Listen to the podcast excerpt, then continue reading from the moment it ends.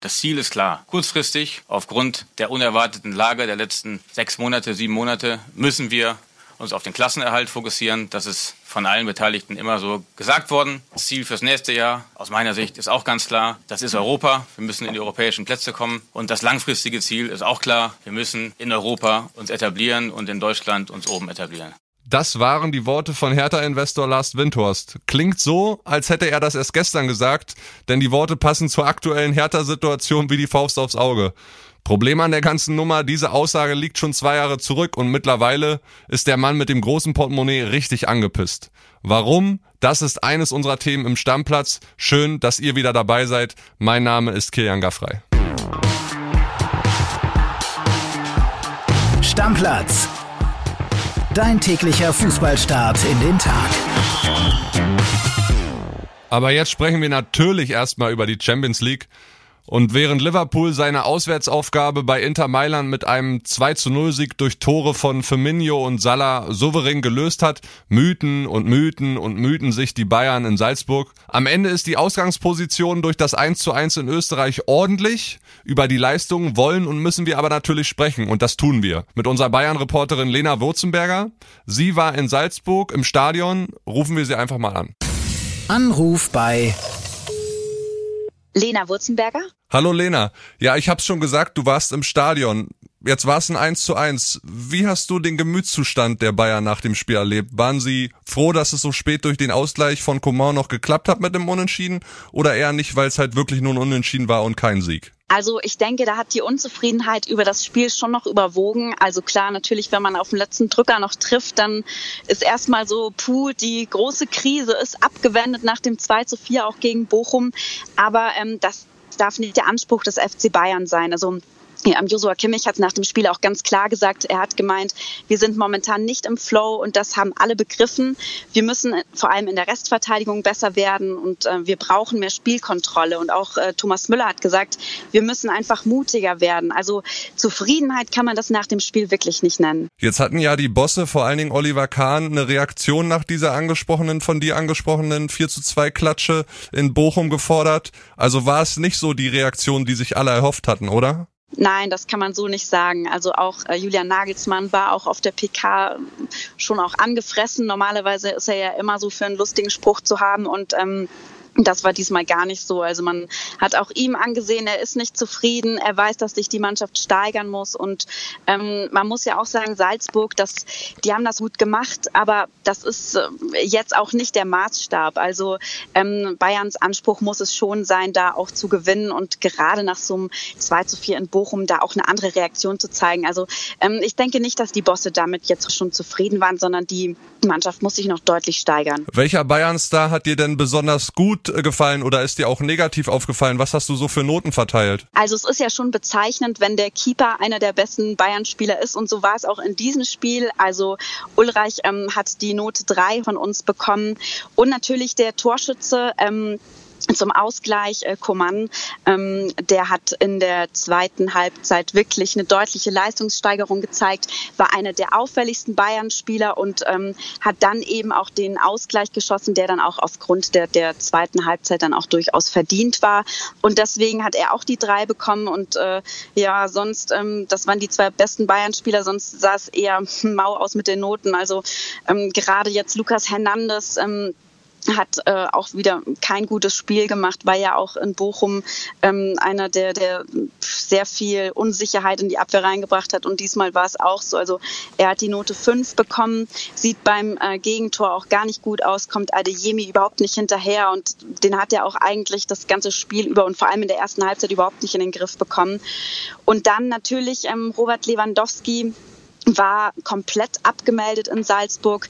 Ähm, man muss natürlich auch sagen, er hatte einen schweren Stand, er hat vorne kaum Bälle bekommen, ähm, aber trotzdem, ich denke, er hat auch einen anderen Anspruch und äh, er hatte auch die Note 5 bekommen, wie auch viele weitere Spieler in der Offensive, wie ähm, zum Beispiel Sané, der auch ein bisschen neben sich stand, viele Fehlpässe hatte, einfach nicht glänzen konnte. Und ähm, ja, also ich hoffe, dass wir da in, der, in den nächsten Wochen auch wieder ein anderes Gesicht äh, des FC Bayern sehen werden. Ja, spätestens am Wochenende sollte es ja möglich sein. Dann geht's gegen Schlusslicht führt. Also wenn es da nicht mit einem Sieg klappt, dann weiß ich auch nicht. Lena, vielen Dank dir für die Information und auf bald. Ciao, ciao. Sehr gerne. Ciao, ciao. Bayern sind also mit ihrem ersten Achtelfinalspiel in der Champions League durch. Heute geht's dann eine Klasse tiefer weiter. Die Europa League steht an. Da haben wir sogar gleich vier Teams am Start. Leverkusen und Frankfurt haben als Gruppensieger noch Pause. Dortmund und Leipzig hingegen müssen nach ihrem Aus in der Königsklasse aber schon in den Playoffs für die K.O.-Runde ran. Komische Bezeichnung. Wir haben mal bei unserem BVB-Reporter Sebastian Kohlsberger nachgefragt, mit welchen Ambitionen die Borussia in den sogenannten Verlierercup geht und welches Personaltrainer Marco Rose heute gegen die Glasgow Rangers ins Rennen schickt. WhatsApp ab. Hallo Kili. Zuletzt hatte Hans-Joachim Watzke im Dezember natürlich gesagt, dass Dortmund nach dem peinlichen Champions League aus in der Gruppenphase diesen Pokal gewinnen möchte. Und ähm, ja, natürlich ist Glasgow Rangers kein einfacher Gegner, aber diese Runde sollte Dortmund überstehen, auch wenn Erling Haaland diesmal nicht dabei sein wird. Er hat immer noch Probleme mit seiner Muskulatur, ihn plagt ein Muskelfaserriss und deswegen wird er mindestens noch bis nächste Woche ausfallen. Wie Rosa Haaland ersetzen will, ähm, da gehen wir nach Bildinformationen von aus, dass er mit der gleichen Aufstellung wie gegen Union Berlin spielen wird. Das heißt, Daniel Mahlen als alleinige Spitze und dahinter mit den dreien Brandt, Reus und Bellingham. An das Ersetzen von Haaland müssen sich die Borussen ja sowieso langfristig gewöhnen, ob ab diesem oder nächsten Sommer, völlig egal. In der letzten Woche war der Haaland-Clan übrigens bei Adidas in Herzogenaurach, um über einen fetten Sponsorendeal zu verhandeln. Dort war auch Haaland-Idol und Ex-Spanien-Stürmer Michu zugegen. Und der hat jetzt in einem Interview verraten, dass Haaland ihm wohl gesagt hätte, dass er nach Spanien will. Schauen wir mal, ob das wirklich stimmt. Apropos Spanien, von dort kommt auch der Gegner von RB Leipzig heute Abend und der heißt San Sebastian. Meine Kollegin und Rasenballreporterin Yvonne Gabriel hat mir verraten, wie es um die Lust auf die zweite Liga in Europa steht. Vor ein paar Jahren hatten die Sachsen da ja noch nicht allzu viel Bock drauf. Hallo Kili, ja, RB Leipzig jetzt nach dem Champions League aus in der Euroleague. Der Wettbewerb war eigentlich eher immer so einer, den Leipzig nicht ganz so ernst genommen hat, würde ich mal sagen. Ich erinnere mich an 2018, damals sind ja die Leipziger bis ins Viertelfinale marschiert unter Ralf Hasenhüttel und Ralf Rangnick, der damalige Sportdirektor, für den war das eigentlich immer eher ein bisschen ein Klotz am Bein. Er hat damals auch gesagt, ja, um mit der Euroleague auch wirklich Geld zu verdienen, muss man sie gewinnen. Und dieses Bild hat sich jetzt eigentlich ein bisschen gewandelt. Ähm, die Leipziger nehmen den Wettbewerb sehr, sehr ernst. Zum einen, weil er natürlich eine Titelchance mit sich bringt. Die ist klein, aber sie ist da. Und Domenico Tedesco, der Trainer, hat heute gesagt, jeder will Erfolg und Erfolg heißt in Leipzig Titel.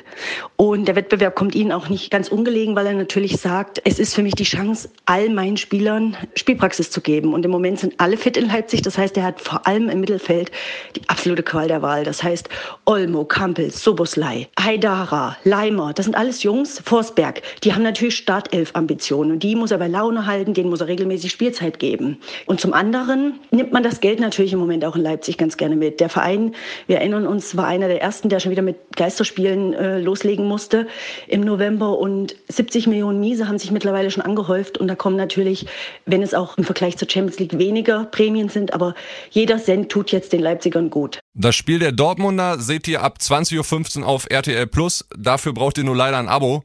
Finde ich jetzt auch nicht so geil, ist am Ende aber so. Wenn ihr Glück habt, seht ihr die letzten Minuten noch bei RTL im Free TV.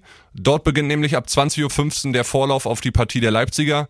Ein total verrückter TV-Plan, wie ich finde. Ja, und einen Plan hatte auch Lars Windhorst mit Hertha, der geht nur irgendwie nicht auf. Statt im erträumten Konzert der ganz Großen mitzuspielen, steckt Hertha im sportlichen Überlebenskampf fest. Dem Großinvestor geht die Talfahrt ziemlich auf den Sack. Jetzt hat er in einem Interview bei den Kollegen vom Wirtschaftsmagazin Kapital sogar gesagt, dass er sein Investmentstand jetzt bereut.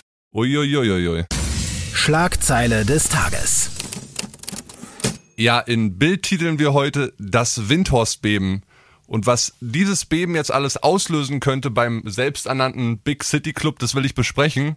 Mit keinem geringeren als Walter Maria Straten. Walter, schön, dass du wieder dabei bist. Ja, freue ich mich. Diesmal ein bisschen anderes Thema. Letztes Mal ist Bayern. Jetzt gucken wir ganz nach unten zu Hertha. Du hast es angesprochen, ganz nach unten. Die sportliche Krise ist ja schon schlimm genug. Und jetzt gibt's auch noch richtig einen auf dem Deckel vom Investor Windhorst. Der sagt in dem Interview, ich lasse mir von niemandem dort 375 Millionen Euro verbrennen. Mal ehrlich weiter, ist die Kohle nicht schon längst verbrannt? Naja, ein Teil davon ist, das fürchte ich auch, unrettbar verloren. Das ist ein Satz, der aus seiner Sicht als Investor verständlich ist, aber ich glaube nicht so richtig realistisch. Ähm, es sind wohl noch 107 Millionen Euro auf dem Zurücklagen auf dem Konto von Hertha.